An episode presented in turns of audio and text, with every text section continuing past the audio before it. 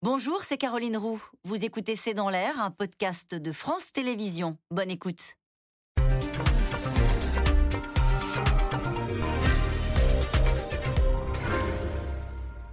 Bonsoir, soyez les bienvenus dans C'est dans l'air au 65e jour de guerre en Ukraine.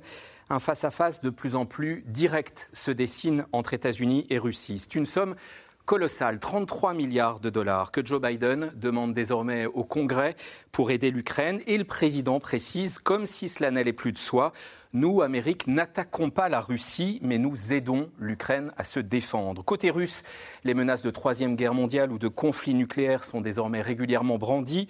Et quand l'ONU essaye d'apaiser le climat, la réponse est claire, une bombe sur Kiev au moment même où le secrétaire général de l'ONU s'y trouve.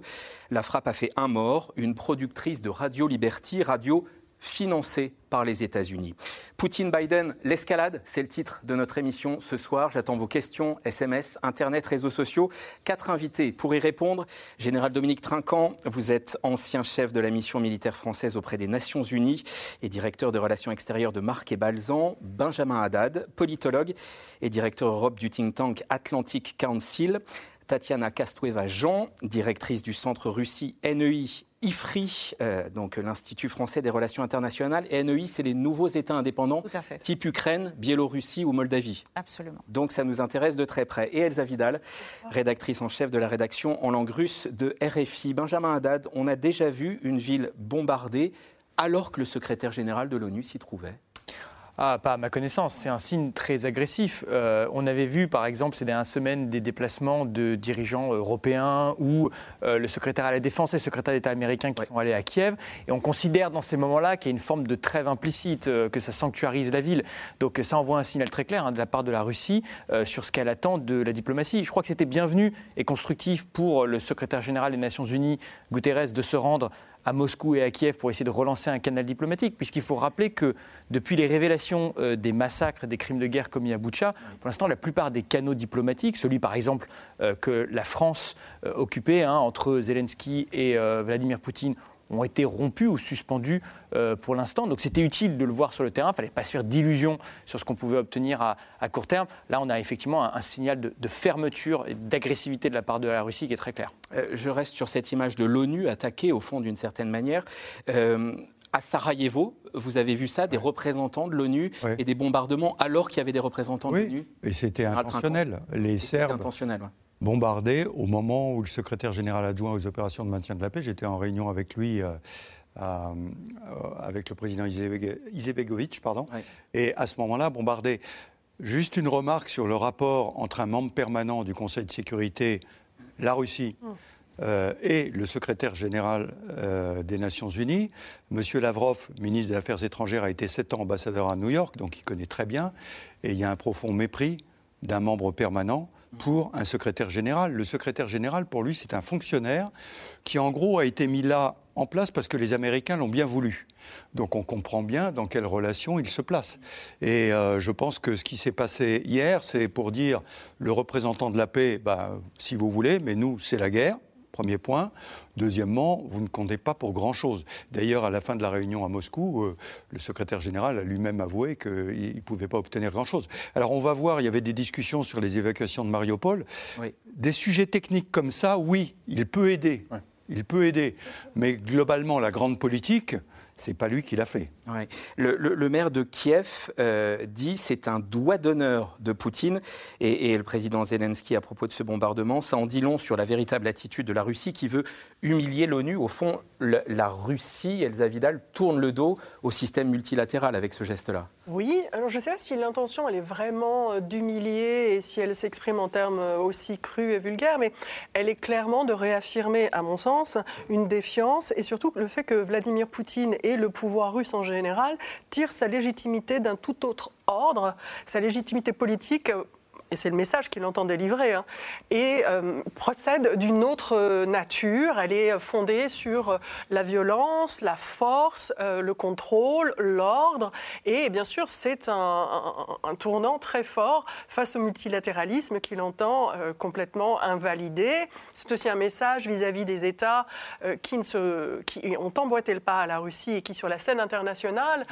comme elle, contestent l'ordre multilatéral, puisque dans euh, la vision qui est développée par les autorités russes, l'ordre multilatéral est factice, fondé sur un détournement du droit international. Il faut savoir qu'en Russie, généralement, on considère que la Russie ne viole pas le droit international. Et sur le dossier syrien, les Russes répétaient à l'envie qu'ils étaient les seuls présents en Syrie à la demande de l'État syrien. Donc il y a vraiment un jeu de normes contre normes, légitimité contre légitimité. Et de ce point de vue-là, par exemple, à Pékin, on a, on a fait attention euh, aux tirs russes au moment où il y avait le secrétaire général de l'ONU. Oui, sincèrement. Euh, à quoi sert l'ONU dans ce conflit? Le général Trinquant disait un mot à propos de, euh, de Mariupol. L'ONU est cantonnée à quoi? Un peu le, le droit pour creuser les questions de crimes de guerre, à une action humanitaire, et c'est à peu près tout? C'est ça l'ONU aujourd'hui? C'est finalement peu de choses. Et euh, il y a le Conseil de sécurité de l'ONU où les États ont le droit de veto. Et pour la Russie, ça a toujours été le symbole, l'attribution de la grande puissance. Et elle a usé et abusé de son droit de veto. Et, notamment, par exemple, quand euh, la France était à l'initiative de plusieurs résolutions concernant la Syrie, systématiquement, elle retrouvait la Russie sur son chemin. Donc, euh, avec l'arme nucléaire, c'est peut-être le deuxième grand atout euh, de la Russie en tant que grande puissance, auquel elle tenait beaucoup. Et à la fois, c'est ça le paradoxe, elle a toujours un peu scié la branche sur laquelle elle était assise en affaiblissant l'ONU, en lui euh, retirant la possibilité de euh, prendre les véritables décisions et à la cantonnant à l'aide aux réfugiés et aux autres choses qui, pour la Russie, sont considérées un peu comme secondaires. Comme secondaires. Euh, euh, général Trinquant, quand les Russes disent oui mais attendez, on a utilisé une arme de haute précision, euh, sous-entendu le secrétaire général de l'ONU, Gutiérrez, ne, craignait rien, on le croit bah, D'abord, l'arme de haute précision qui rate sa cible, c'est un peu surprenant, puisqu'il y avait un, il y avait une, euh, usine d'armement qui était probablement ce qui était visé. Et euh, alors, je ne dis pas qu'il n'y a pas un missile qui l'a atteint, mais il y a au moins un missile qui a tapé dans un bâtiment civil qui était à côté. Donc, ça veut dire que la haute précision n'existe pas tellement. Voilà ce que je peux dire. Maintenant, juste sur l'ONU, il faut bien faire la distinction entre ce qui est de l'administration, le secrétaire général, c'est un fonctionnaire de l'ONU, et le Conseil de sécurité.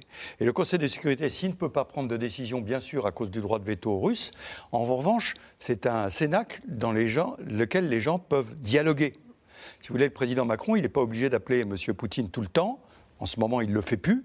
Mais ça ne veut pas dire que l'ambassadeur de France à New York ne parle pas avec l'ambassadeur russe. Et donc il y a des messages qui passent. Ces canaux-là sont toujours actifs Ah mais bien sûr, ces panneaux-là sont toujours actifs. Vous savez, les ambassadeurs à New York, ils se connaissent très très bien. Ils se connaissent tous avec leurs qualités et leurs défauts. Et quand ils veulent passer des messages, bah, ils prennent leur téléphone, ils vont boire un café ensemble, ils discutent, ils sont capables de se rencontrer. Alors ça dépend beaucoup de la personnalité des ambassadeurs. Je ne connais pas l'ambassadeur russe actuel. À l'époque où c'était M. Lavrov, c'était un haut personnage, hein, donc euh, c'était extrêmement intéressant d'avoir des relations avec lui. Donc ce que vous nous dites, c'est que malgré tout, le rôle diplomatique de l'ONU continue de jouer en quelque sorte en sous-main. Oui, mais entre les nations qui sont au Conseil de sécurité ou à l'Assemblée générale. Ce qui se différencie de l'administration onusienne, qui, elle, probablement, aujourd'hui, on est réduit à essayer d'avoir un cessez-le-feu. Euh, voilà ce que fait le. instruire et il a raison, il faut le faire. Hein. Euh, ce qui est frappant, Benjamin Haddad, c'est que quasiment au même moment, au moment où la, où la frappe russe tombait sur Kiev, il y a cette déclaration de Joe Biden qui demande 33 milliards de dollars au Congrès. D'un côté, les Russes qui disent on ne veut pas du multilatéralisme, et de l'autre, les États-Unis qui s'engagent un peu plus dans cette guerre, comme s'il y avait un espèce de face-à-face qui se mettait en place. Oui, alors ils s'engagent. Ils s'engagent aussi avec alliés, puisqu'on avait vu quelques jours auparavant euh, sur la base américaine en Allemagne de Ramstein, les États-Unis, avec une quarantaine de pays qui sont accordés pour euh, livrer plus d'armements et notamment des armements lourds à l'Ukraine pour qu'elle puisse se défendre euh, dans le Donbass. Là, vraiment, je trouve qu'on change de, magnitude, d'ampleur hein, dans cette implication américaine. Alors, pas de nature, puisque Joe Biden l'a rappelé une fois de plus dans sa conférence de presse hier, les États-Unis ne s'engageront pas directement dans ce conflit. C'est une ligne rouge qu'il a tracée même avant euh, le début de l'invasion russe en disant euh, pas de troupes américaines au sol, euh, pas de zone d'exclusion aérienne dans laquelle on pourrait voir des avions américains ou des avions de l'OTAN en confrontation directe avec ceux de la Russie. Mais effectivement, 33 milliards de dollars annoncés, dont 20 milliards pour l'aide, militaire et le reste sur de l'aide humanitaire et économique. Ce qui est intéressant aussi, c'est que le même jour, le Congrès a voté la revitalisation de la loi pré-bail. La loi pré-bail, c'était l'arsenal. Dans mes cours d'histoire. Ah, exactement, c'était l'arsenal législatif qui avait été utilisé par les États-Unis pendant la Seconde Guerre mondiale, avant de rentrer en guerre après Pearl Harbor, pour soutenir l'effort de guerre des Alliés, notamment de la Grande-Bretagne et de la France en 1940, qui permettait notamment, par exemple, aux entreprises euh, de pouvoir livrer des armes aux Alliés sans passer par un certain nombre de, euh, euh, de lourdeurs bureaucratiques. Donc on a relancé cette loi pré-bail, ça a été voté à 417 voix contre 10 par euh, le Congrès américain. Donc là, on est vraiment presque dans une, dans une économie de guerre pour aider euh, les Ukrainiens à se défendre contre euh, l'agression russe. Et c'est quand même marquant qu'on réactive un, système mis en place sous la Seconde Guerre mondiale. Oui, c'est très intéressant parce que jusqu'ici, on pouvait faire des comparaisons, par exemple, avec le, les années 80, l'invasion de l'URSS en, Afghanistan, où les Américains livraient aussi des armes aux Afghans contre l'URSS. Là, on est passé effectivement sur quelque chose d'autre en se rappelant la, la, Seconde Guerre mondiale. Pourquoi? Parce que fondamentalement, cette stratégie jusqu'ici, aux yeux des Américains, elle a fonctionné. Euh, il faut se rappeler que, certes, les renseignements américains avaient prédit avec une assez grande exactitude l'invasion russe, la date, l'ampleur de l'invasion. Plus que les renseignements européens. Plus que les renseignements euh, européens. Mais en revanche, on oublie que les Américains se sont euh, trompés sur un élément, c'est qu'ils pensaient aussi que le gouvernement ukrainien, que l'armée ukrainienne allait s'effondrer en quelques semaines. Ils étaient très pessimistes, c'est ce qui d'ailleurs euh, mettait euh, le président Zelensky très en colère. Et, d'où d'ailleurs des hésitations de la part de la Maison-Blanche avant et au tout début du conflit sur la question des livraisons d'armes. Là, il y a un changement euh, de logiciel parce qu'on voit que les Ukrainiens se défendent, sont capables d'utiliser ces armes et que les Russes recule sur le terrain et donc on, passe à la vitesse supérieure sur cette stratégie. Elsa Vidal, j'ai vu votre signe, on aura le temps de, développer. Je voudrais qu'on aille au, premier sujet, la frappe sur Kiev, l'argent américain, les menaces russes, les derniers développements de ce conflit. Vous sont rassemblés par Paul-Rémy Barjavel et Nicolas Baudridasson. Il est un peu plus de 19h. Plusieurs missiles s'abattent sur Kiev. Au même moment, dans un autre quartier de la ville, le secrétaire général de l'ONU et Volodymyr Zelensky se serre la main. Une chronologie savamment orchestrée, comme le confirme Moscou ce matin. Cela faisait deux semaines que la capitale ukrainienne n'avait pas été touchée. L'attaque a fait un mort et dix blessés. Un message sans équivoque envoyé à l'Organisation des Nations Unies, selon le président Zelensky. Cela en dit long sur la véritable attitude de la Russie envers les institutions mondiales, sur les efforts des dirigeants russes pour humilier l'ONU et tout ce que l'organisation représente. Après une visite à Moscou, Antonio Guterres était toute la journée hier sur le sol ukrainien. Il s'est rendu notamment à Boutcha. Dans la ville martyre, il appelle la Russie à coopérer avec la Cour pénale internationale sur de possibles crimes de guerre. Lorsque nous voyons ce site horrible, je me rends compte à quel point il est important d'avoir une enquête approfondie et de rendre des comptes.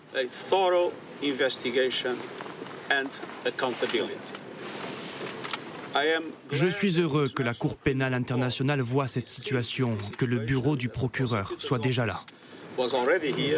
Une visite conclue par un face-à-face donc avec le président ukrainien. Antonio Guterres en a profité pour faire un mea culpa. Le Conseil de sécurité n'a pas fait tout ce qui était dans son pouvoir pour empêcher et mettre fin à cette guerre. Pendant ce temps, aux États-Unis, Joe Biden demande au Congrès de débloquer 33 milliards de dollars, dont 20 pour livrer de l'aide militaire en Ukraine. Artillerie, hélicoptères et drones.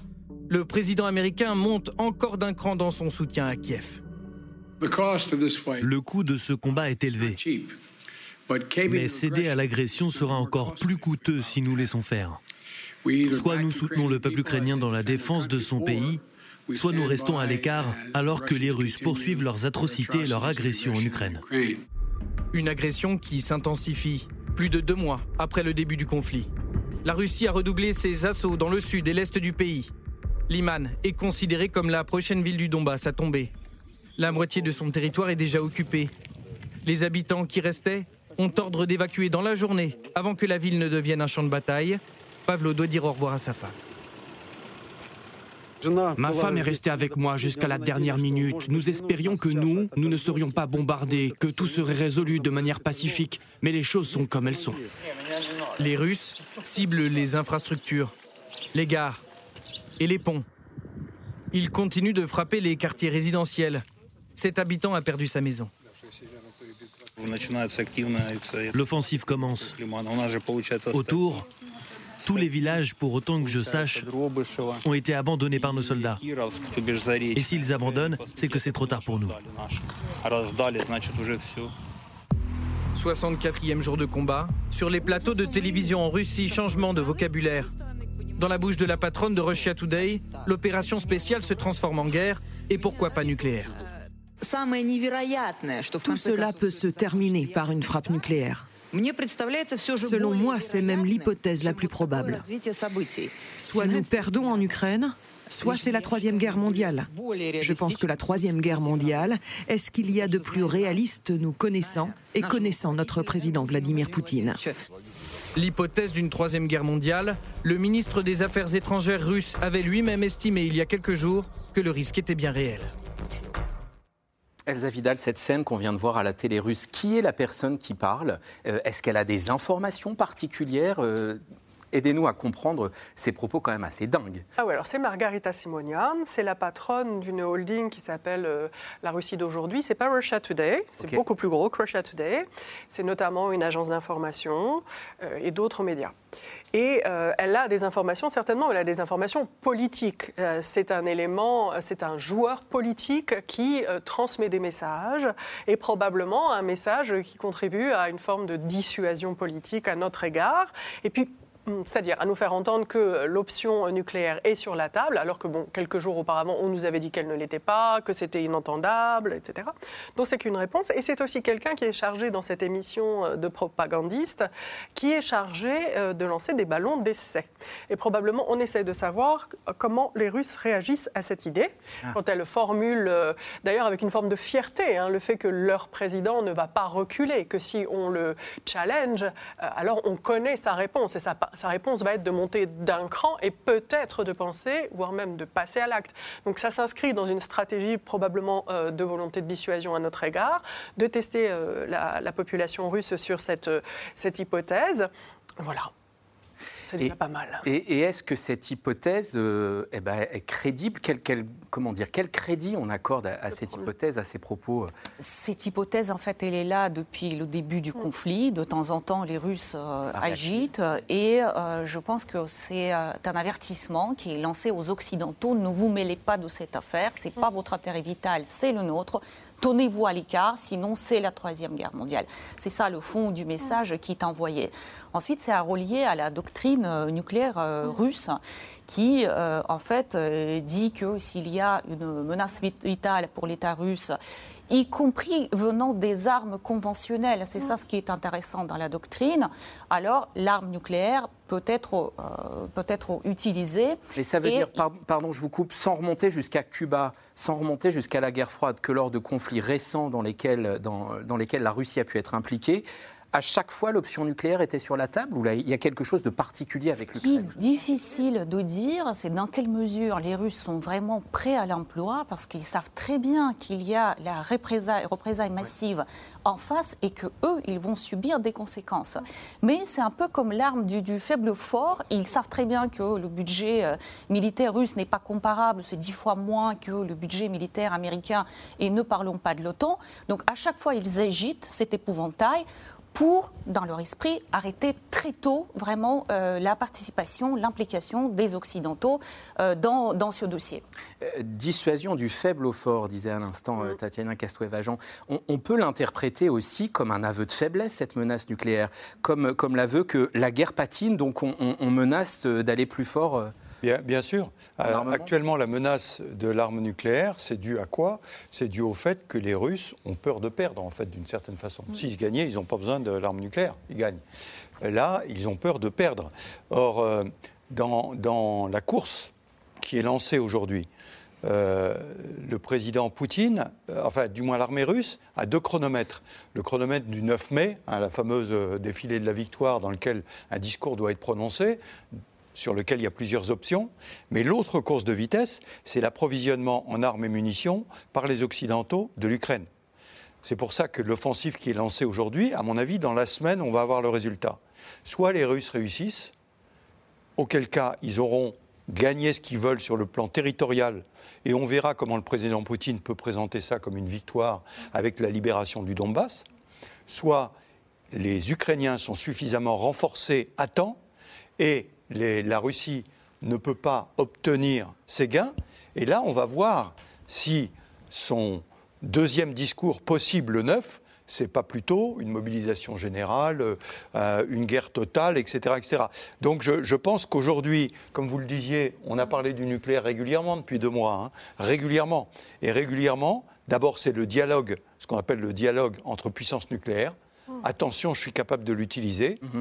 Mais si vous l'utilisez, c'est que vous êtes en état de faiblesse ou effectivement que des intérêts stratégiques aient été touchés. Mais les intérêts stratégiques, ça, nous on dit la même chose. Hein. S'il y a un intérêt stratégique qui est touché chez nous, on va utiliser l'arme nucléaire, sauf qu'on laisse entendre qu'il n'y aura pas de premier usage, alors que les Russes n'en parlent pas. Benjamin Haddad, vous vouliez ajouter quelque chose? Non, je crois que, en fait, si euh, à un moment Vladimir Poutine se sent acculé, et sans qu'il n'arrive plus à avancer.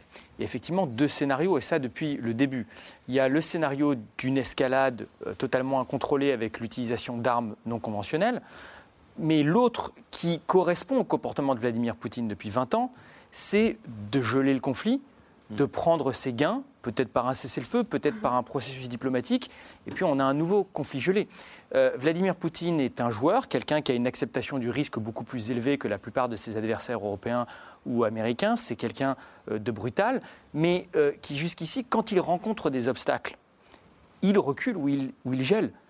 Et c'est ce qu'on voit d'ailleurs depuis deux mois. Donc je crois qu'il ne faut pas se laisser trop intimidé par ce type de, rhétorique. Hein. On le voit, hein, l'agitation de la menace nucléaire, on l'a eu depuis les tout premiers jours du conflit avec la mise en alerte des forces nucléaires tactiques par mm. euh, la Russie. Mais la réalité du terrain, quelle est-elle? C'est que les Russes réagissent au rapport de force et sont en train de se redéployer. Donc, ont mis de côté pour l'instant leurs objectifs initiaux, qui étaient la conquête de l'intégralité de l'Ukraine, hein, qui était même la conquête de Kiev, pour se redéployer, se focaliser sur le Donbass et la continuité territoriale avec la Crimée par euh, Mariupol, donc il réagit de façon assez rationnelle au rapport de force. Et tout le long des conflits qu'il a menés, alors il n'y a, jamais eu un conflit d'une telle ampleur, mais si on prend par exemple en 2014, euh, quand euh, les Russes étaient déjà dans le Donbass, on a commencé à avoir des cercueils de soldats russes qui sont revenus en Russie, des mobilisations de mères de soldats en Russie, alors qu'à l'époque, les autorités niaient même leur présence dans le Donbass. Et là, on a fait les accords de Minsk qui étaient certes favorables à la Russie, mais qui étaient une façon de geler au moment où on commençait à avoir une résistance. Question téléspectateur Elsa Vidal. Quelle étape supplémentaire de la part des États-Unis amènerait Poutine à les considérer comme co-belligérants? Oh, bah, c'est très difficile parce que y a quand même, là, on dépend quand même fortement euh, de l'interprétation qui est faite par les autorités russes de ce qui est euh, la ligne de division entre partis au conflit et co-belligérants.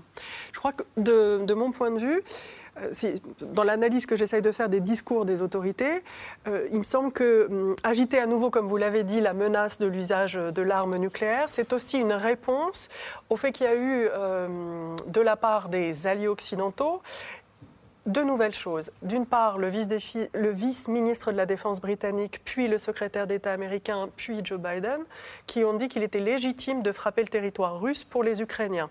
Jusque-là, euh, l'Ukraine se défendait sur son territoire. Peut-être menait-elle des frappes, mais elle ne le revendiquait pas, et ce n'était pas non plus endossé par des autorités extérieures.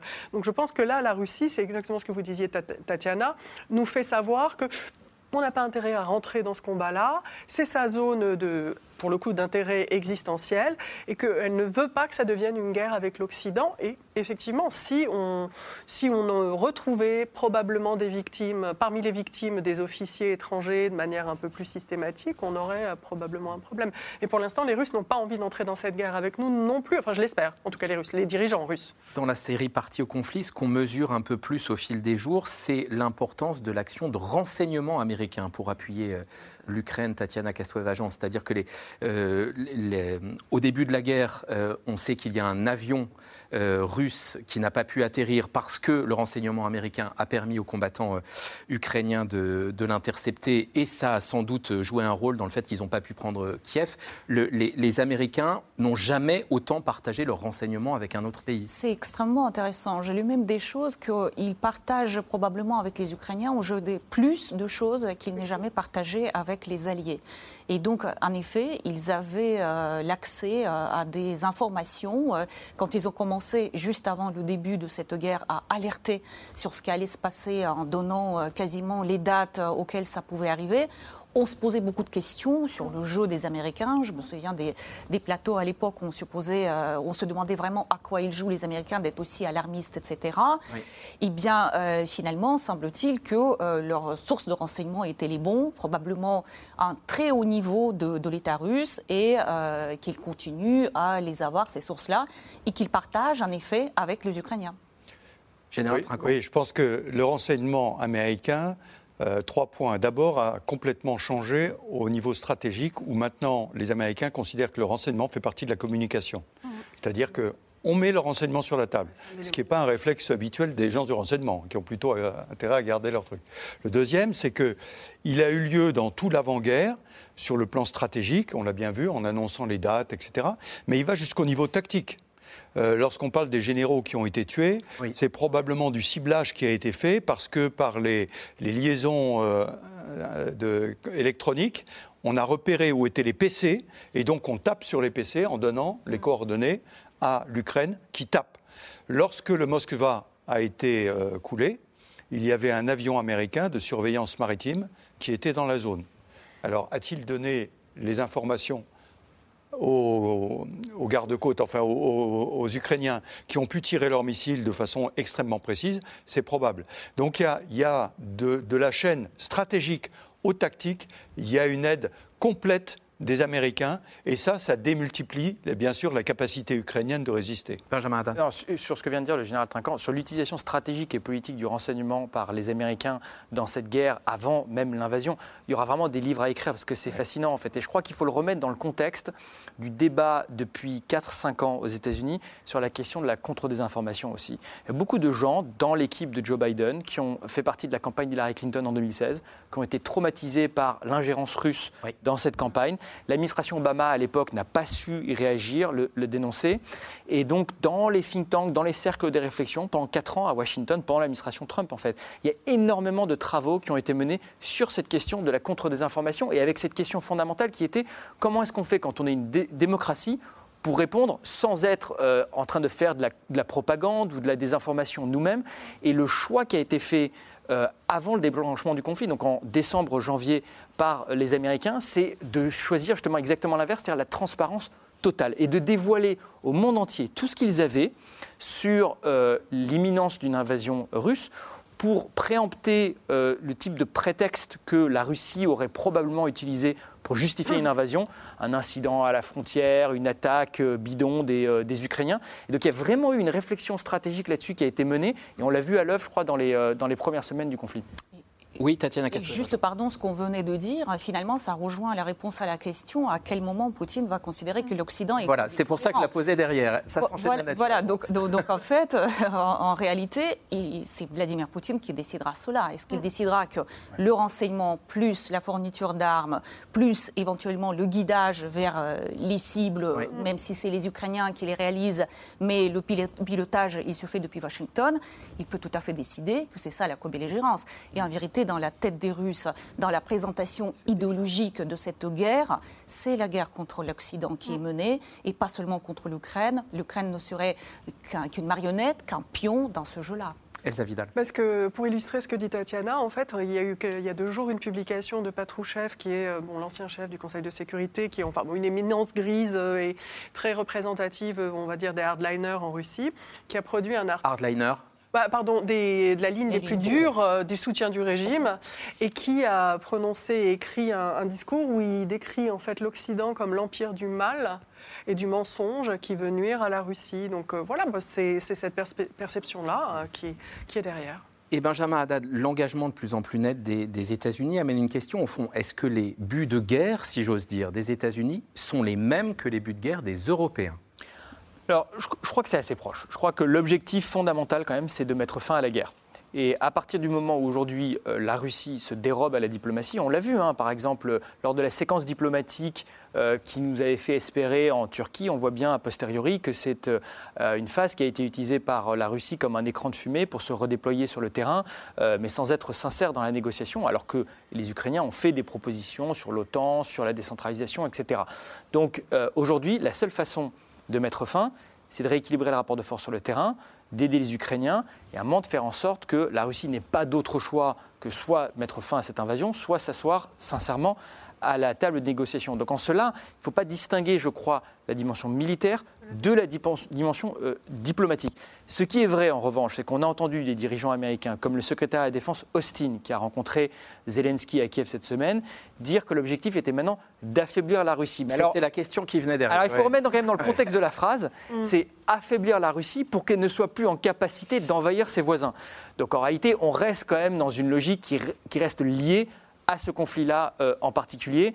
Euh, et il ne s'agit pas, on avait eu une, phrase à un moment, je crois, euh, là, très malheureuse de, Joe Biden sur laquelle la Maison-Blanche avait rétropédalé très rapidement en, Pologne quand il avait dit Vladimir Poutine ne peut plus rester au pouvoir. Mm. Ça, c'est en rien aujourd'hui un objectif de guerre des États-Unis. Général Trinquant. Oui, mais je pense qu'il y, a un décalage en fait entre le langage militaire de Austin, qui est un militaire hein, au départ, qui ministre de la Défense américain. Voilà, qui, qui parle euh, en termes militaires, qu'est-ce qu'on appelle l'état final recherché? Hmm. L'état final recherché pour l'armée américaine, c'est d'affaiblir la Russie. Simplement, il ne faut pas le dire diplomatiquement. L'état final recherché, c'est on affaiblit la Russie, parce que comme ça, elle ne va pas gagner cette guerre-là, et elle ne va pas nous en amener une autre sur le tapis dans, dans, deux ans ou dans trois ans. De ce point de vue-là, il y a bien une petite différence avec les Européens. Eh oui, je le pense. Mais en termes diplomatiques, le président Biden, hier, a rectifié le tir en disant qu'on voulait aider la démocratie ukrainienne à combattre, ce qui n'est pas la même chose. Et je crois qu'il a raison. Il ne faut pas donner l'état final recherché, parce que si vous voulez, la machine américaine, euh, militaire américaine, je la connais. Hein. Une fois qu'elle s'est mise en marche, vous l'arrêtez plus. Donc il faut qu'elle soit bien cadré politiquement par son chef qui est le président américain. Alors depuis le 24 février, le régime russe a pris un tour encore plus dictatorial, voire totalitaire qu'avant la guerre. Et comme presque tous ces régimes, un grand secret entoure euh, le dirigeant qui aura 70 ans, Vladimir Poutine, en octobre prochain. Les secrets de Poutine. Récit en images, Romain Besnénou et Christophe Roquet. C'est sans doute le secret le mieux gardé de Russie l'objet de toutes les spéculations. La rumeur enfle à propos de l'état de santé de Vladimir Poutine depuis qu'il a déclenché la guerre en Ukraine. Sur de récentes photos, son visage apparaît très boursouflé au point que beaucoup de gens se demandent s'il n'est pas sous stéroïdes. Parkinson, hyperthyroïdie, cancer. Vladimir Poutine est-il atteint d'une maladie grave, une maladie fatale à plus ou moins court terme Dans les médias américains, les experts se succèdent et aucune thèse n'est écartée. Il est impossible de connaître la vérité. On pourrait même imaginer que ces rumeurs viennent du Kremlin. Ce serait de la désinformation visant à faire passer Poutine pour un fou et donc le rendre dangereux. Cette semaine, une nouvelle vidéo devenue virale a ravivé les soupçons. On y voit Vladimir Poutine en face de son ministre de la Défense pour un briefing, enfoncé dans son fauteuil, la tête rentrée dans les épaules et la main droite fermement cramponnée à la table. Le tout pendant plus de 12 minutes. Alors, Vladimir Poutine réfrène-t-il des tremblements? Les doutes sont sérieux et même les plus hautes sphères de Washington s'interrogent. J'ai discuté avec plusieurs chefs d'État qui ont rencontré Poutine et qui voient bien le mal dans lequel il est. Ils ne font pas de diagnostic sur son état de santé, mais certains disent qu'il a un cancer, d'autres que son cerveau est embrouillé par le Covid. En réalité, l'état de santé de Vladimir Poutine est un mystère absolu, un secret bien gardé depuis longtemps. Le chef du Kremlin a toujours su cultiver son image d'homme viril et puissant, n'hésitant pas à se mettre en scène, à cheval par exemple, ou au volant d'une voiture de course. De la poudre aux yeux Oui, d'après le média russe d'investigation Proect, réputé pour ses enquêtes. Vladimir Poutine serait malade au point d'avoir dû disparaître des écrans radars pour camoufler son état. C'est arrivé cinq fois entre 2012 et 2021. Poutine volatilisé. En 5 ans, il aurait même reçu 35 visites d'un cancérologue et 59 de spécialistes de la thyroïde. Cet homme est en possession de l'arme nucléaire alors qu'il reçoit de nombreux traitements thérapeutiques. Et on nous fait croire que tout va bien. Vladimir Poutine est littéralement encerclé de médecins. Avant, quand il était en voyage, il partait avec 5 médecins maximum. Maintenant, ils sont 11 ou 12. Le média d'investigation explique que le Covid aurait même aggravé la situation. Comme par hasard, dès le début de la pandémie, Poutine s'est comporté comme quelqu'un de vulnérable. Cela fait deux ans qu'il s'est retranché dans un bunker, qu'il mène quasiment toutes ses réunions par visioconférence. Et tous ceux qui souhaitent le rencontrer doivent auparavant se mettre en quarantaine pendant deux semaines. Poutine malade, Poutine paranoïaque, isolé, à l'écart du monde.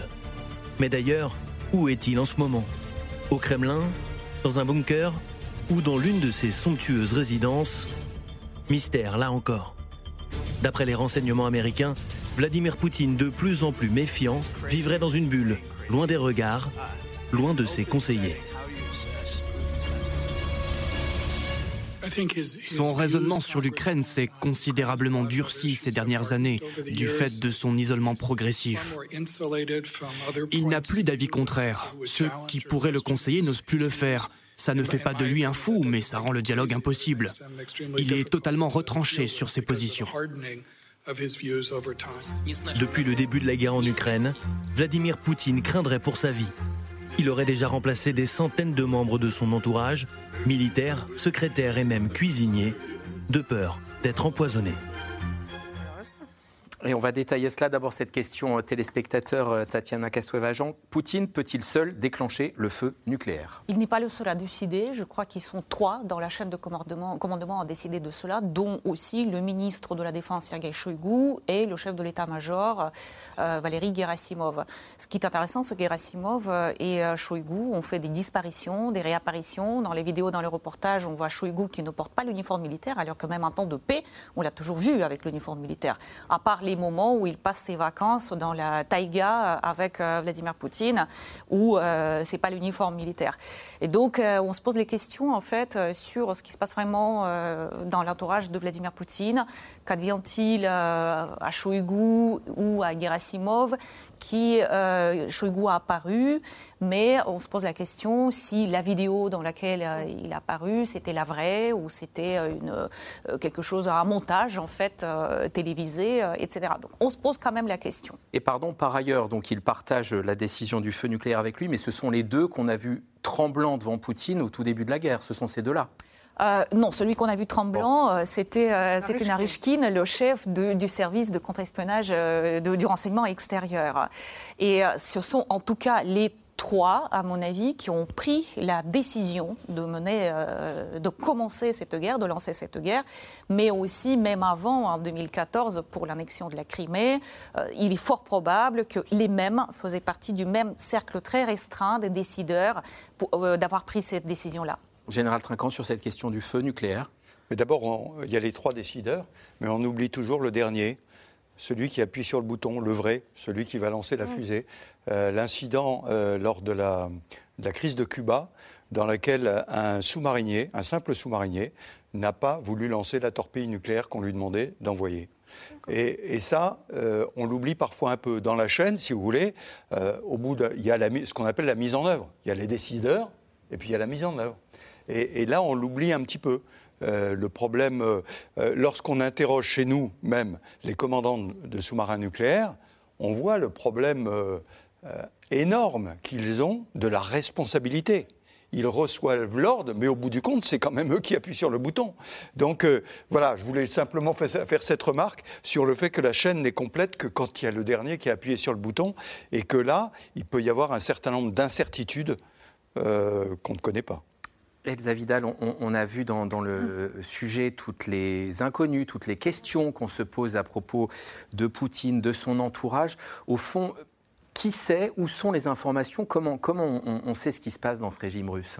On sait très peu de choses qui proviennent de sources directes au sein du Kremlin ou dans l'entourage immédiat de Vladimir Poutine. On est quand même assez restreint euh, dans nos capacités vraiment d'action et de connaissance de ce, qui se passe au jour le jour. En revanche, on connaît euh, une forme d'isolement, on sait qui est en cours auprès de Vladimir Poutine, on connaît des luttes intestines, on ne sait pas ce qui se passe euh, dans son quotidien. après, pourrait dire que cet isolement, ce mystère, cette aura de mystère, et peut-être aussi cette aura de, folie et de déséquilibre, en un sens, à la fois elle nous conforte dans la nécessité, enfin elle peut servir à conforter euh, nos dirigeants et nos populations dans la nécessité de devoir en finir avec euh, la Russie dirigée par Vladimir Poutine, elle peut aussi jouer cette dialectique en faveur euh, des autorités russes en ce qu'elle rend Vladimir Poutine plus effrayant, moins prévisible. Et donc quelqu'un qu'il faudrait traiter avec de prudence. Autrement dit, il peut y avoir une part de mise en scène. Tout à fait. Bah, à la communication politique, aucune image ne sort qui ne soit vérifiée, euh, validée. Donc euh, ça fait partie de la guerre. Benjamin Haddad, je vous vois approuver. Dans votre reportage, on voyait euh, David Satter, qui disait, un journaliste américain, qui disait que tout ça pouvait être effectivement mis en scène, puisque qui a intérêt aujourd'hui à ce que l'on croit qu'il est soit devenu fou, soit qu'il n'a plus rien à perdre parce qu'il serait malade c'est évidemment Vladimir Poutine. Euh, on le voit effectivement s'agrippant euh, au bureau, comme euh, le rappelle Elsa Vidal, c'est il valide toutes les, images, toutes les vidéos qui sortent et qui sont diffusées après à la télévision russe. C'est le même jour où on nous parle de euh, menaces de Troisième Guerre mondiale. Donc euh, il faut être extrêmement prudent ce genre de choses et je crois qu'il ne faut pas faire d'ailleurs de diagnostic à, distance. D'ailleurs, pour, la parenthèse, David Satter, qui connaît quelque chose, c'était le correspondant du Financial Times en Russie au moment de l'arrivée de Vladimir Poutine au pouvoir. C'était l'un des premiers correspondants étrangers à être expulsé et interdit de Russie puisqu'il avait dit à l'époque que Vladimir Poutine ou son entourage, le FSB, était responsable des attentats euh, imputés aux Tchétchènes en 1999 à Moscou qui ont euh, justifié après la deuxième guerre en, Tchétchénie. Donc c'est quelqu'un qui a une certaine expérience avec la propagande et la désinformation russe. donc voilà, il faut, je crois qu'il faut être assez, assez prudent et se demander comment ce type d'information, il sait Vladimir Poutine qu'en Occident, on est en ce moment en train de spéculer sur son état de santé. Mm. Et ça, évidemment, ça joue un rôle aussi dans euh, la communication de guerre. Est-ce que le renseignement américain euh, euh, travaille beaucoup sur Poutine? J'imagine que la réponse est oui. Est-ce qu'il y a des hommes infiltrés? Est-ce qu'ils ont des, détails sur l'état sur du régime russe? Alors, euh, bah, il y a la question hein, qu'on se pose tous. Euh, on a vu la précision des renseignements américains avant euh, le conflit, qui est suggéré soit par des interceptions, type d'espionnage, est-ce qu'il y a une source humaine ou non? Bon, c'est un régime qui est profondément fermé et paranoïaque. c'est un régime qui est tenu par des anciens des services de renseignement. Et on a vu encore plus, d'ailleurs, effectivement, depuis quelques semaines, des gens du FSB qui ont été mis aux arrêts. On en a parlé, Vladimir Poutine qui se repose sur un nombre extrêmement restreint de conseillers, d'après ce que l'on en sait. on ne sait pas grand-chose. Euh, mais évidemment, il y a toujours beaucoup euh, d'espionnage, de, renseignements, des deux côtés d'ailleurs, hein, des Russes sur les Américains et vice-versa. Est-ce que Général Trinquant, un, homme qui gouverne seul ou quasi seul, fait un bon chef de guerre? Et est-ce qu'on peut expliquer les difficultés de l'armée russe euh, par le fait qu'au au fond, il y a un homme qui décide de tout et tout le monde qui tremble autour? Alors d'abord, un, chef qui décide tout seul n'est pas un bon chef. On s'entoure d'avis et on décide après mais on s'entoure d'avis. Or, on a l'impression que les avis, je me réfère à, la réunion du Conseil de sécurité euh, avec euh, les gens qui étaient autour, ils ne leur demandaient pas leur avis, ils leur demandaient de répéter ce qu'il avait dit. Donc, euh, ce n'est pas vraiment comme ça qu'on voit les choses. En revanche, je, je, suis frappé du fait que tous les militaires russes parlent bien du fait qu'ils reçoivent les ordres de leur chef. Ah et que leur chef, c'est Poutine. Donc, ils le mouillent. Mm. D'une certaine façon, tout ce qui se passe, c'est lui qui l'a décidé. Mm. Donc ça, c'est extrêmement important. En revanche, les, difficultés qu'a qu'a eu l'armée russe au départ, je crois que c'est plutôt dû au fait qu'il a fallu changer de plan rapidement et qu'il n'avait pas prévu de plan de, remplacement, que ça n'est pas tombé en trois jours comme il espérait, donc ils ont tâtonné pendant trois, quatre semaines. Mais maintenant, d'une certaine façon, ils concentrent les efforts sur l'endroit où ils avaient eu des succès. Ils ont mis le commandement dans les mains d'un seul chef. Donc la chaîne directe entre ce chef et Poutine doit fonctionner. Donc ils ont mis tous les éléments de leur côté. Alors, est-ce que ça réussira? C'est un autre sujet. Vous nous disiez tout à l'heure, on aura des éléments de réponse dans quelques jours. Là, jour après jour, ils avancent, ils confortent leur position, que ce soit dans l'Est ou dans le Sud? Alors, ils avancent surtout dans le nord, en fait, du côté d'Iluz, Izum, pardon, euh, dans, entre Kharkiv et Izum. Et on a des observations qui disent qu'à Belgorod, il y a encore des renforts qui arrivent. Aujourd'hui, il y a 82 bataillons à peu près qui sont alignés dans la région. Et la tactique russe est assez simple. Euh, c'est un peu ce qui a été euh, fait dans les semaines précédentes. Ils avancent sur plusieurs axes et ils voient quel est l'axe qui progresse. Et quand il y a un axe qui progresse, on renforce. On renforce toujours la victoire. Ils ont fait des gros progrès sur le plan tactique parce que maintenant, les axes de progression sont capables de s'appuyer les uns aux autres. Avant, il y avait des axes qui étaient un peu isolés et du coup, euh, les Ukrainiens pouvaient couper derrière et il n'y avait rien pour. Là, ils ont, ils ont, les observateurs disent qu'ils ont fait des progrès et qu'ils avancent beaucoup plus méthodiquement qu'ils ne le faisaient avant. C'est pour ça que je dis que dans la semaine, on va voir si quelque chose se passe ou pas. Tatiana Castoueva-Jean. Je voulais revenir en fait sur le sujet de la nature de ce régime, de la prise de décision en solitaire de Vladimir Poutine. Il y a plusieurs choses. D'une part, il y a évidemment ses origines, cette déformation professionnelle. Il vient des services euh, du renseignement, de, de l'ancien KGB. Donc, euh, à la fois savoir créer le secret, manipuler. Lui-même, il avait dit à un moment euh, qu'il est le spécialiste de la nature humaine, quelque chose comme ça, quelqu'un qui sait recruter, qui sait détecter les failles, qui sait faire pression. Et plusieurs, même chefs d'État, ont fait l'expérience eux-mêmes des, pressions psychologiques ou des mises en scène que Vladimir Poutine a pu organiser. Je pense par exemple à Angela Merkel qui a peur des chiens, et donc il y avait le chien qui est rentré euh, dans la pièce au bon moment, etc. Ensuite, ça fait 22 ans que Vladimir Poutine est au pouvoir. Tout le système a fait qu'aujourd'hui, les contre-pouvoirs sont complètement détruits. La décision qui est prise, il n'y a que l'exécutif, le cercle très étroit de Vladimir Poutine qui en décide. Il n'y a aucun, aucun filtre, aucun filet de sécurité, personne qui peut arrêter, empêcher la décision, ni la société, ni le Parlement, ni le système judiciaire. Ensuite, au bout de 22 ans au pouvoir, Vladimir Poutine, je pense qu'il est complètement convaincu que c'est le seul à avoir la bonne décision, que jusqu'à présent, il a réussi à gérer toutes les crises, qu'il a réussi euh, à mener son pays à travers ces années difficiles. Et je crois qu'avec le temps, il y a aussi une sorte de mission historique dont il se sent investi. Et il faut arriver au bout de cette mission, réparer euh, cette humiliation qui aurait été infligée à la Russie, le discours euh, à laquelle je m'inscris, je souscris absolument pas. Mais donc voilà, il y a une mission historique qu'il est en train de remplir via cette guerre qu'il livre à l'Ukraine et derrière l'Ukraine à l'Occident. S'il est difficile d'en savoir plus sur le régime russe, même si on a dit pas mal de choses quand même. Euh, la société russe, est-ce qu'on mmh. que euh, on distingue des mouvements, une forme de contestation? Est-ce que euh, les Ukrainiens, je ne sais pas si le chiffre est crédible, mais disent 22 000 morts côté russe mmh. Il y a des familles endeuillées. Il, doit, il doit se passer des choses dans la société. Il se passe beaucoup de choses. Il se passe énormément de choses. La question, c'est est-ce qu'elles vont atteindre un, point culminant suffisant pour créer un ébranlement et un changement au niveau euh, des élites et de ceux qui prennent les décisions, qui tiennent clairement euh, les destinées du pays dans leurs mains? Il faut quand même rappeler que le régime est très autoritaire, qu'il a pris un tournant encore plus autoritaire.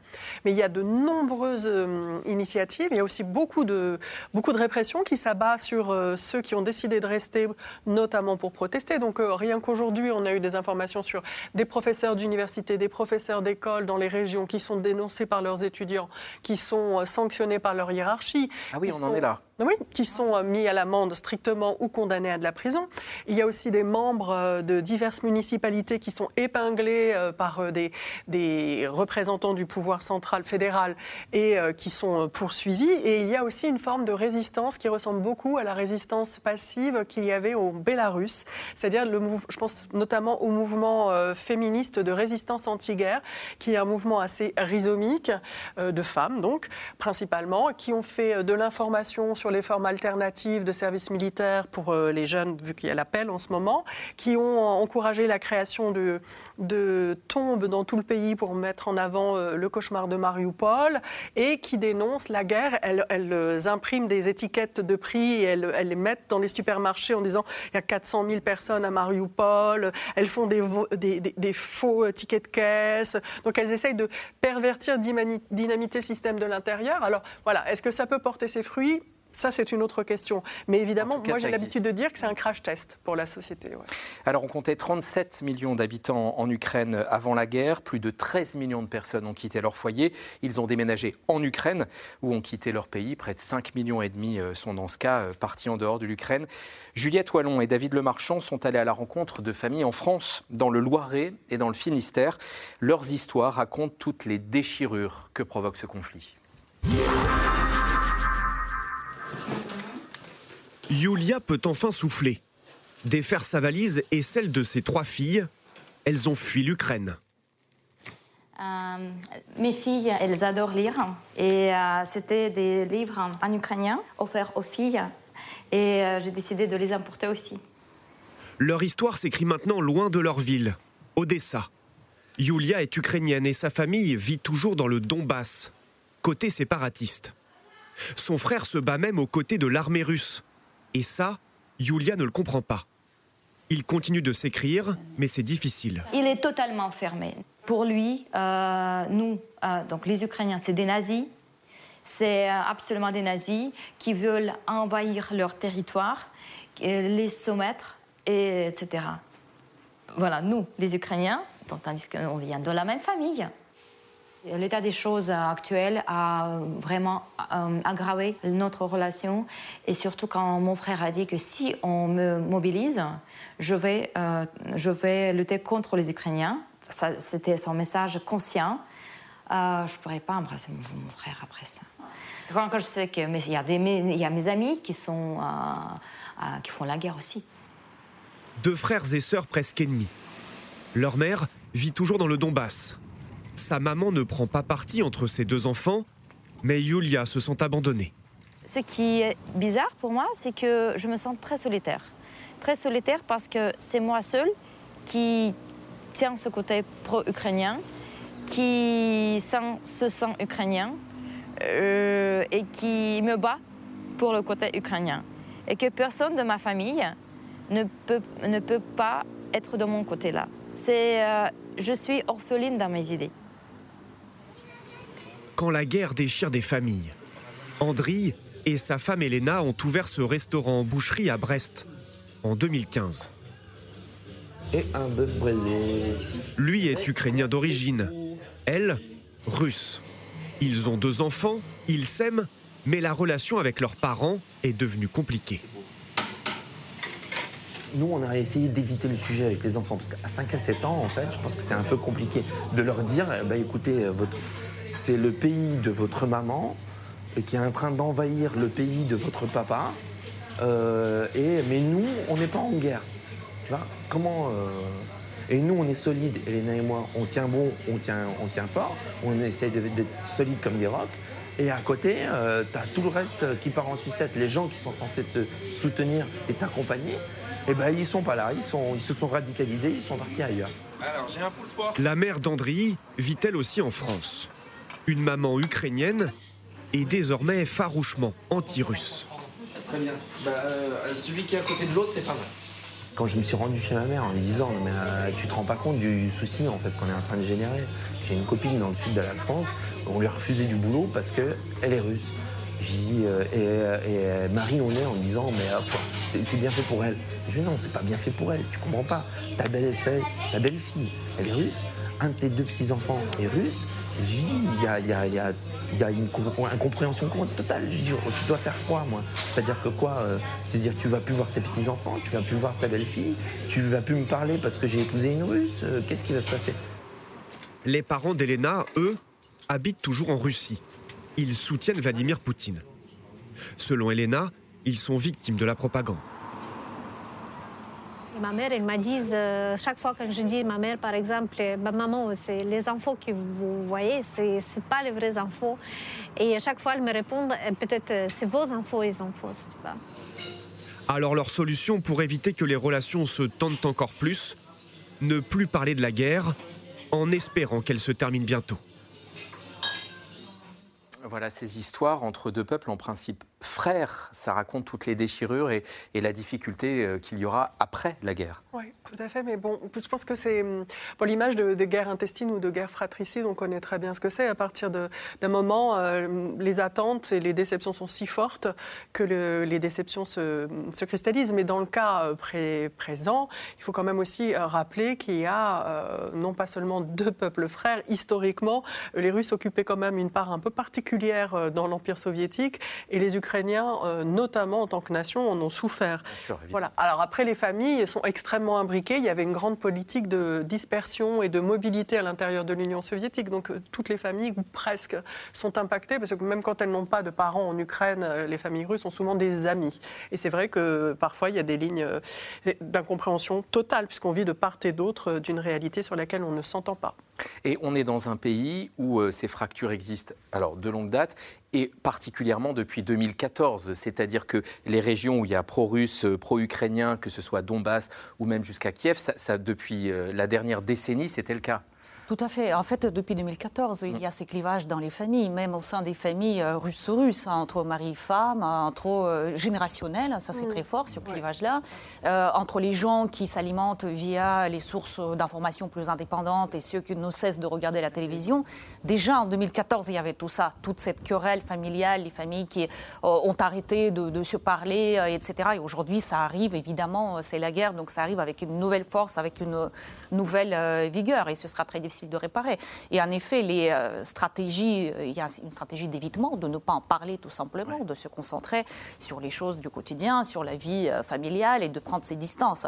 Là où il y a quand même quelque chose c'est un peu le succès de la propagande de Vladimir Poutine depuis euh, des années, la propagande dans laquelle les Russes baignent vraiment euh, depuis 2014, voire avant, c'est de créer la situation où les Russes disent il n'y a plus de faits, il n'y a plus de vérité, il n'y a que des propagandes et des manipulations. À vous, votre propagande, à nous, la nôtre, on ne sera jamais d'accord.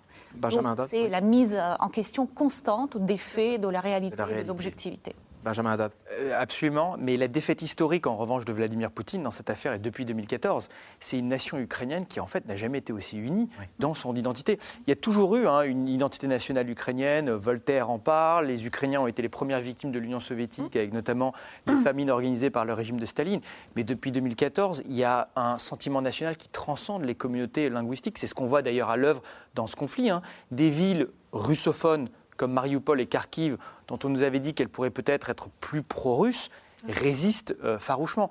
Je me rappelle en, 2014 au moment de Maïdan à Kiev, on pouvait voir euh, des familles, des amis, des gens qui avaient été élevés en russe, qui passaient à l'ukrainien, y compris entre eux. Donc des gens qui avaient l'habitude de se parler en, russe entre eux, qui passaient à l'ukrainien comme un message politique. Et donc, quel que soit d'ailleurs le résultat militaire Hein, de cette guerre qui est menée par la Russie, il est évident que la Russie et, Vladimir Poutine ont perdu la nation ukrainienne pour très longtemps.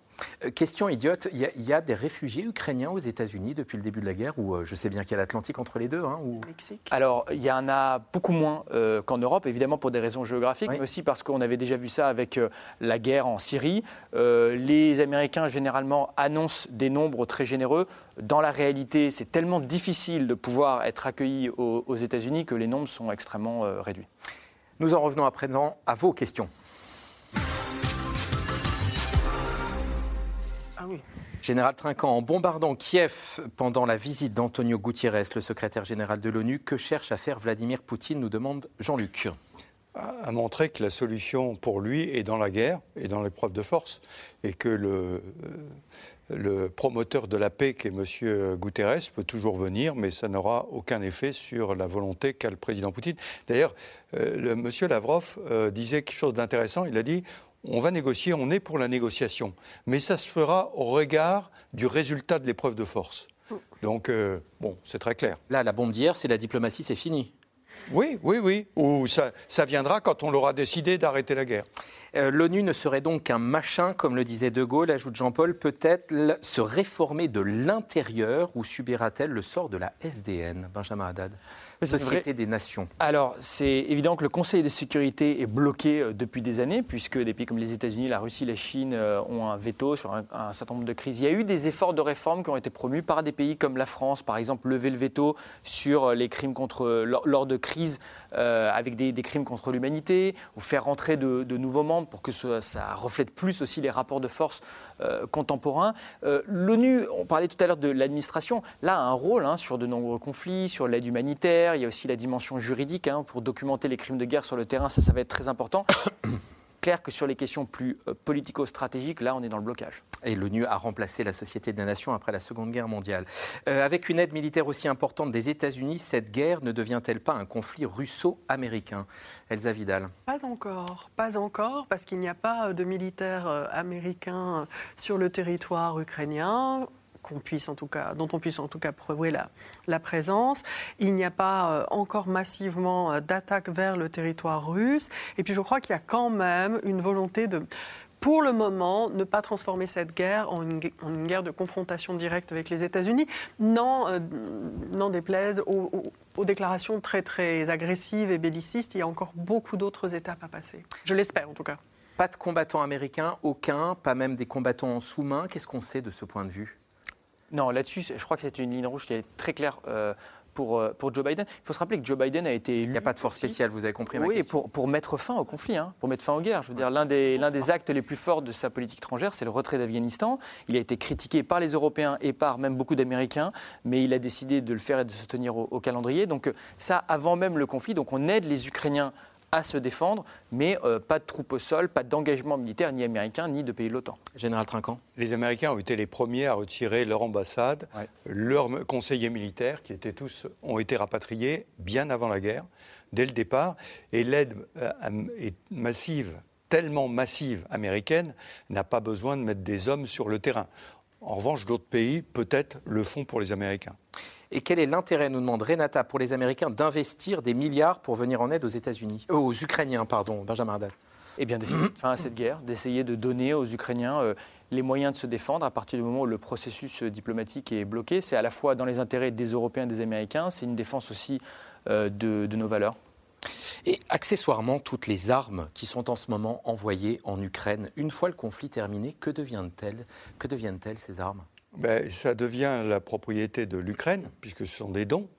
Euh, maintenant, c'est très hétéroclite. Hein. Euh, je veux dire, il y a de tout. Tant que c'est des armes prises, parce que je répète toujours, mais le premier fournisseur d'armes à l'Ukraine aujourd'hui, c'est la Russie c'est toutes les armes qui sont prises et qui peuvent être utilisées tout de suite parce que les Ukrainiens les connaissent. La deuxième catégorie d'armes, c'est celle fournie par les pays de l'Est, de l'Europe de l'Est, parce que ce sont les mêmes, donc elles peuvent être fournies facilement.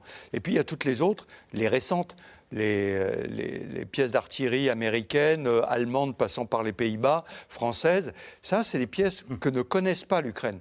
Et donc, c'est très compliqué de coordonner tout ça, mais une fois qu'elles sont là-bas, elles sont dont si elles n'ont pas été détruites, bien sûr, elles sont dons euh, au pays et ça reste dans le pays. Question de Sylvie, la réunion de 40 pays en Allemagne, n'est-ce pas déjà de la co-belligérance? Allusion à la réunion euh, sur la base de Rammstein pour euh, voir comment on peut mieux et davantage armer l'Ukraine en début de semaine. Comme on a pu dire euh, tout au cours de cette émission, euh, c'est euh, Vladimir Poutine qui pourrait tout à fait décider que c'est l'Occident qui est co-belligérant. On a parlé du partage des renseignements, on a parlé des armes qui sont, qui sont fournies. donc, c'est Vladimir Poutine peut tout à fait décider cela, surtout que dans le contexte, dans les explications russes de ce qui est en train de se passer, c'est les États-Unis qui sont derrière l'Ukraine, à commencer depuis 2014, voire avant. Donc, tout le, tout le Maïdan la révolution de la dignité. Euh, euh, Vladimir Poutine et son entourage qui ne croient pas un instant à la volonté des peuples euh, et aux droits de l'homme, c'est l'Occident, c'est les États-Unis qui étaient derrière cette révolution-là. Benjamin Haddad. sur le plan juridique, ce n'est pas euh, de la co-belligérance que les États-Unis, les Russes, les Soviétiques avant eux, nous-mêmes, on vend des armes qui sont utilisées dans des conflits, on livre des armes. Euh, donc c'est pas sans précédent, ça fait pas nous des co-belligérants. Mais là, où je suis totalement d'accord avec euh, Tatiana, c'est qu'effectivement, fondamentalement, c'est une question politique. Et ce sera un choix politique, stratégique, qui sera fait à un moment par Vladimir Poutine. Et Martin nous demande si le Congrès peut refuser l'aide de 33 milliards demandée par le président Biden c'est très improbable. 77% des Américains sont favorables aux livraisons d'armes. Euh, le Congrès a, voté avec 400 euh, voix d'avance euh, la, loi pré-bail hier. C'est aujourd'hui l'un des rares sujets d'accord bipartisan aux États-Unis. Elsa Vidal, où en sont les combats en Ukraine? Quelles villes conquises par les Russes Les villes rasées ou sur le point de tomber? Est-ce qu'ils continuent d'avancer? Bah, d'une part, je ne suis pas du tout experte militaire. Bah, on va poser Général Trinquant est très aimablement appelé à ma rescousse. Euh, d'autre part, ce qu'on sait, c'est que bah, ça n'avance pas très vite, qu'il y a quand même un mouvement vers le nord, qu'il y a des, des, progressions, mais qui ne sont pas, en tout cas, c'est pas une guerre éclair non plus euh, dans le Donbass, et euh, qu'on voit pas très bien pour le 9 mai ce qu'ils auront à ramener de très convaincant. Mais là n'est pas la question, puisque de toute façon, le récit qui sera fait est un récit mythique, propagandiste, qui n'aura pas besoin d'être en lien avec la réalité. Allez, celle-ci, elle est pour vous euh, dans votre domaine. Quels sont les proches de Poutine en qui il a encore confiance et est-ce qu'il lui cache la vérité? Eh ben, Il hésite en fait. Il a euh, plusieurs cercles dans lesquels il va euh, puiser des informations. Euh, le premier cercle qui était issu du FSB et qui était en charge de l'Ukraine a complètement failli.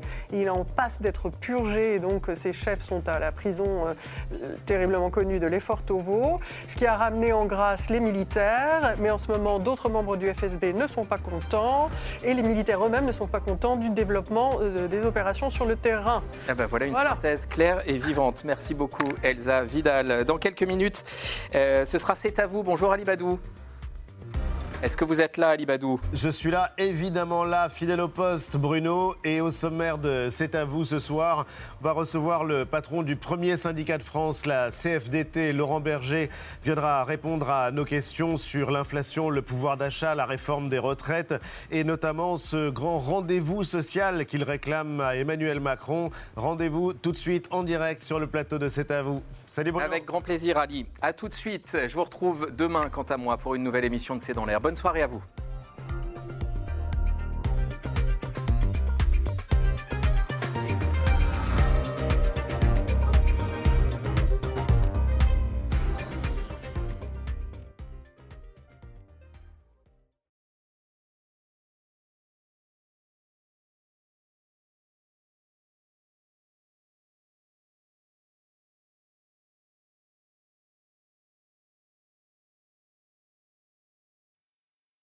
C'était C'est dans l'air, un podcast de France Télévisions. Alors s'il vous a plu, n'hésitez pas à vous abonner. Vous pouvez également retrouver les replays de C'est dans l'air en vidéo sur France.tv.